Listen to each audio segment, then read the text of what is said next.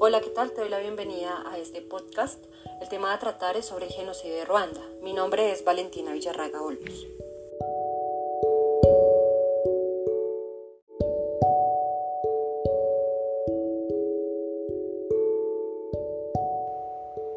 Daremos inicio con las generalidades del conflicto. ¿Cuándo empezó el conflicto? El genocidio de Ruanda inició el 7 de abril de 1994.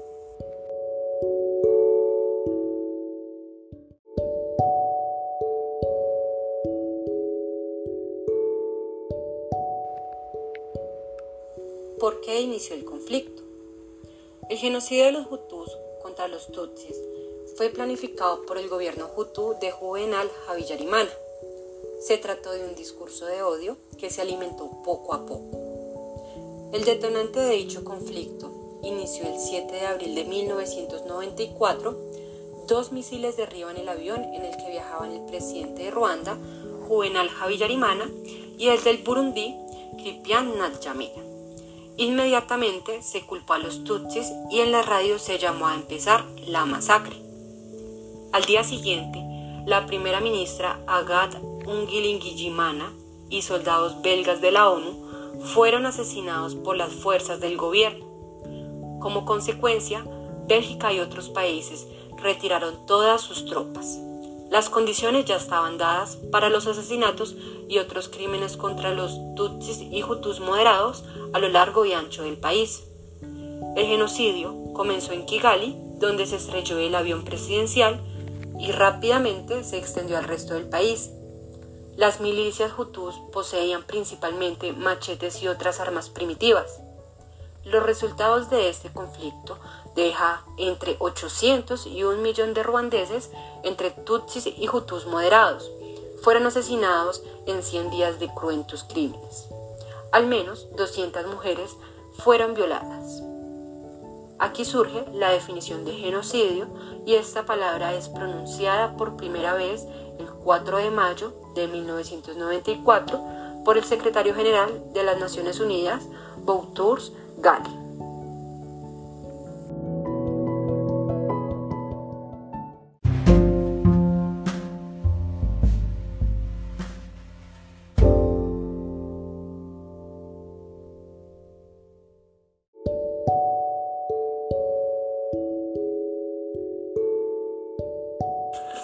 Presento. Mi nombre es Jefferson David Bolaños Díaz. A continuación trataremos dos puntos muy importantes sobre el genocidio de Ruanda. El primero es quiénes son los actores involucrados en el mismo. Los actores involucrados son dos grupos étnicos conocidos como Hutus y Tutsis. Cuando Ruanda consiguió su independencia se estima que miles de personas pertenecientes al grupo Tutsis pidieron refugio en los países vecinos y es allí cuando organizan los planes de ataque contra el grupo Hutus y el gobierno, desatando así una gran guerra caótica.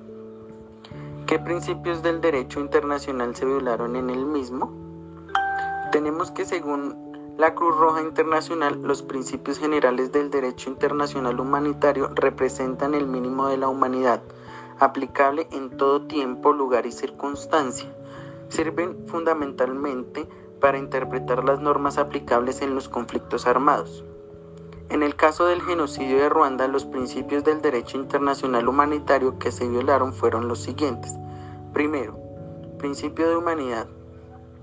Se deben tratar con humanidad a todas aquellas personas que no hacen parte de las hostilidades, incluso miembros de las Fuerzas Armadas que hayan depuesto las armas. Segundo, principio de no discriminación. Se prohíbe toda distinción desfavorable en las aplicaciones del derecho internacional humanitario por razón de raza, color, religión, creencias, opiniones políticas o de otro género, entre otras.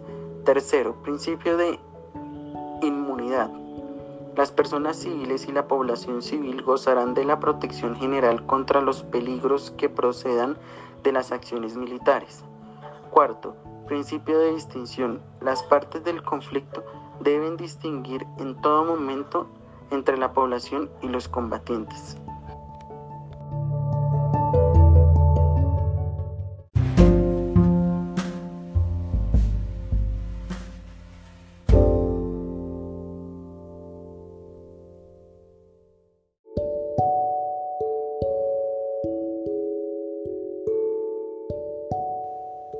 Nombre es Mayra Fernanda Barreto Bermúdez y quiero que hablemos de los tipos de crímenes internacionales que se cometieron en Ruanda. El primero es el crimen de genocidio, los crímenes de lesa humanidad, los crímenes de guerra y el crimen de agresión. Específicamente vamos a hablar acerca del crimen de genocidio y los crímenes de lesa humanidad. Primero, ese crimen de genocidio en Ruanda se cometió mediante los enfrentamientos de los Hutus y Tutsis en África.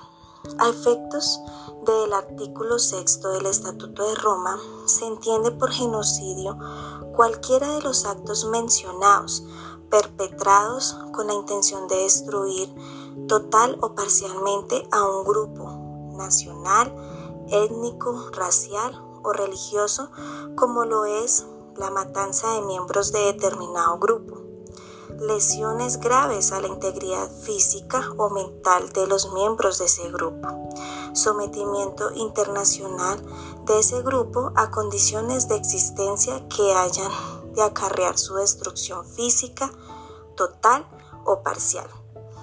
Medidas destinadas a impedir nacimientos en el seno de ese grupo y también traslado por la fuerza de niños de un grupo determinado a otro.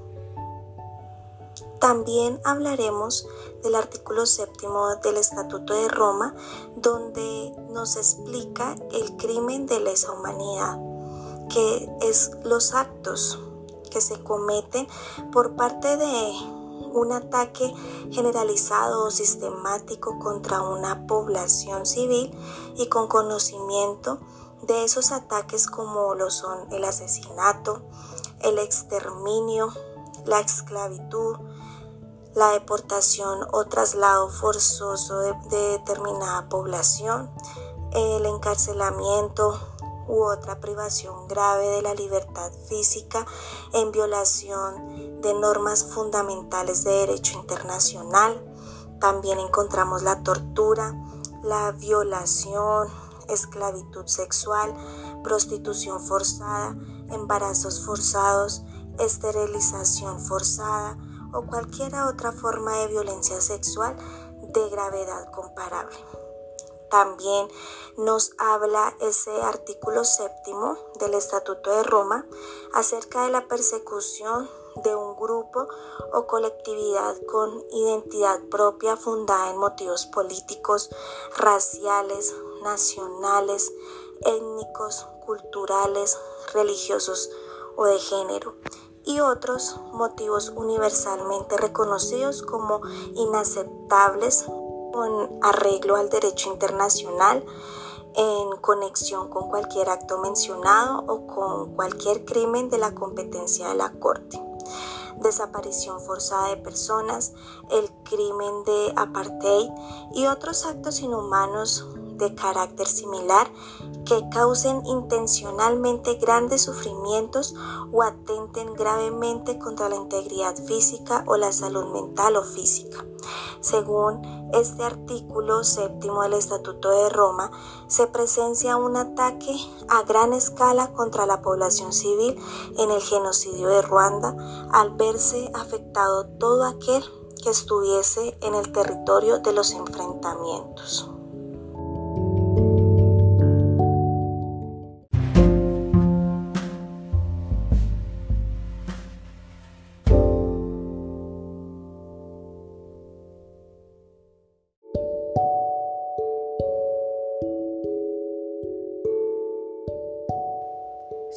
Castellanos Ruiz y sobre la valoración de la jurisdicción internacional del conflicto en este caso, vamos a responder si hubo intervención de algún tribunal internacional.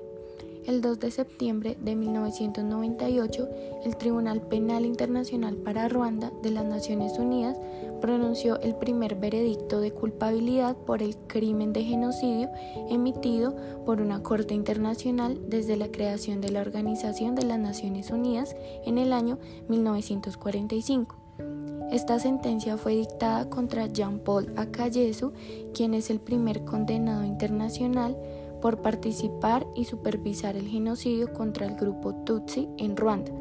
Se llevó a cabo entre abril y los últimos días de junio del año 1994 y fue declarado culpable de nueve de las 15 acusaciones en su contra. Un dato importante en este punto es que el Tribunal Penal Internacional para Ruanda se estableció para el enjuiciamiento de los responsables de genocidio y otras violaciones graves del derecho internacional humanitario cometidas en el territorio de Ruanda, convirtiéndose así en el primer tribunal cuya competencia está prevista para conocer crímenes cometidos en el marco de un conflicto no internacional.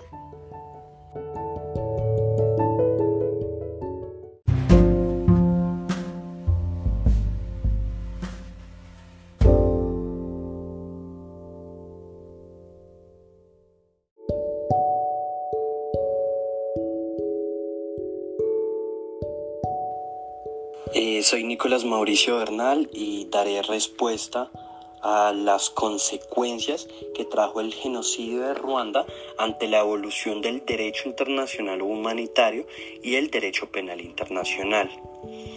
Eh, contextualizándonos un poco ante el conflicto, el cual nos trae a la presente discusión, evidenciamos que eh, el genocidio de Ruanda obedece a un conflicto ideológico que mantenía la etnia Tutsi y la etnia Hutu, lo cual desató una serie de odios y de malas conductas eh, por las diferencias que mantenían resaltando que se considera que este genocidio fue em, planeado y ejecutado con bastante cautela eh, para el momento en el que se iba a ejecutar el mismo. Entonces se decía que en este conflicto eh, entraron eh, una gran cantidad de la sociedad ruandesa, como médicos, enfermeros, profesores, sacerdotes, monjes, negociantes, entre otros, los cuales a raíz de em, garrotes, machetes, armas eh, caseras, como también eh, granadas, entre otros, se inició el asesinato de gran población de la etnia Tutsi por el mismo eh, conflicto ideológico que mantenían. Listo. Este conflicto se fue cometido entre el lapso del 1 de enero al 31 de diciembre de 1994, enfrentándose y desencadenándose una gran cantidad de muertes por parte de las dos, em, de las dos etnias. Sin embargo, el 8 de noviembre de 1994, es decir, antes de que se finalizara por completo el conflicto, el Consejo de Seguridad de las Naciones Unidas, el cual pues ya había sido establecido, eh, crea la resolución 955 con fecha pues del 8 de noviembre de 1994, el cual mantenía como mero objetivo llevar a juicio a todas ellas estas personas que eh, estuvieron directamente em, eh, como actores principales del mismo para poder establecer pues una condena ejemplar a raíz de todo lo que se establecía en medio del derecho eh, internacional humanitario y las reglas que pues de alguna u otra manera se incumplieron en medio de la guerra. Eh, se estableció pues la resolución, lo cual mantuvo pues la, intervención de varias personas en medio del conflicto con el objetivo de establecer los parámetros con los que se iba a llevar a castigo y a juicio a estas mismas, de acuerdo pues a la diferencia y a la tipología de crimen que se había cometido ante la etnia Tutsi. Y eh, se le dio la categoría en cuanto a la acción de acuerdo al derecho internacional humanitario y qué tanta era la cantidad que estaba violentando el derecho internacional eh, humanitario. Eh, finalmente pues se genera la, la, se establece pues la, la resolución la cual da pie a establecer estos parámetros de, de evaluar cada caso en concreto de los crímenes cometidos eh, en Ruanda y se pueda ejecutar un juicio por medio del derecho eh, internacional penal a aquellos actores que habían sido eh, los principales en medio de la, de la guerra.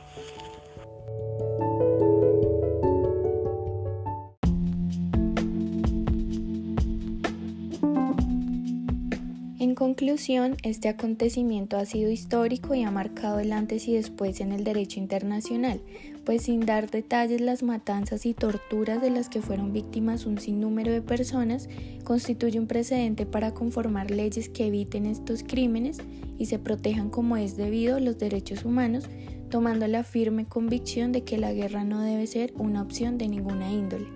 Es un gusto haber estado con ustedes, esperamos regresar con más temas interesantes.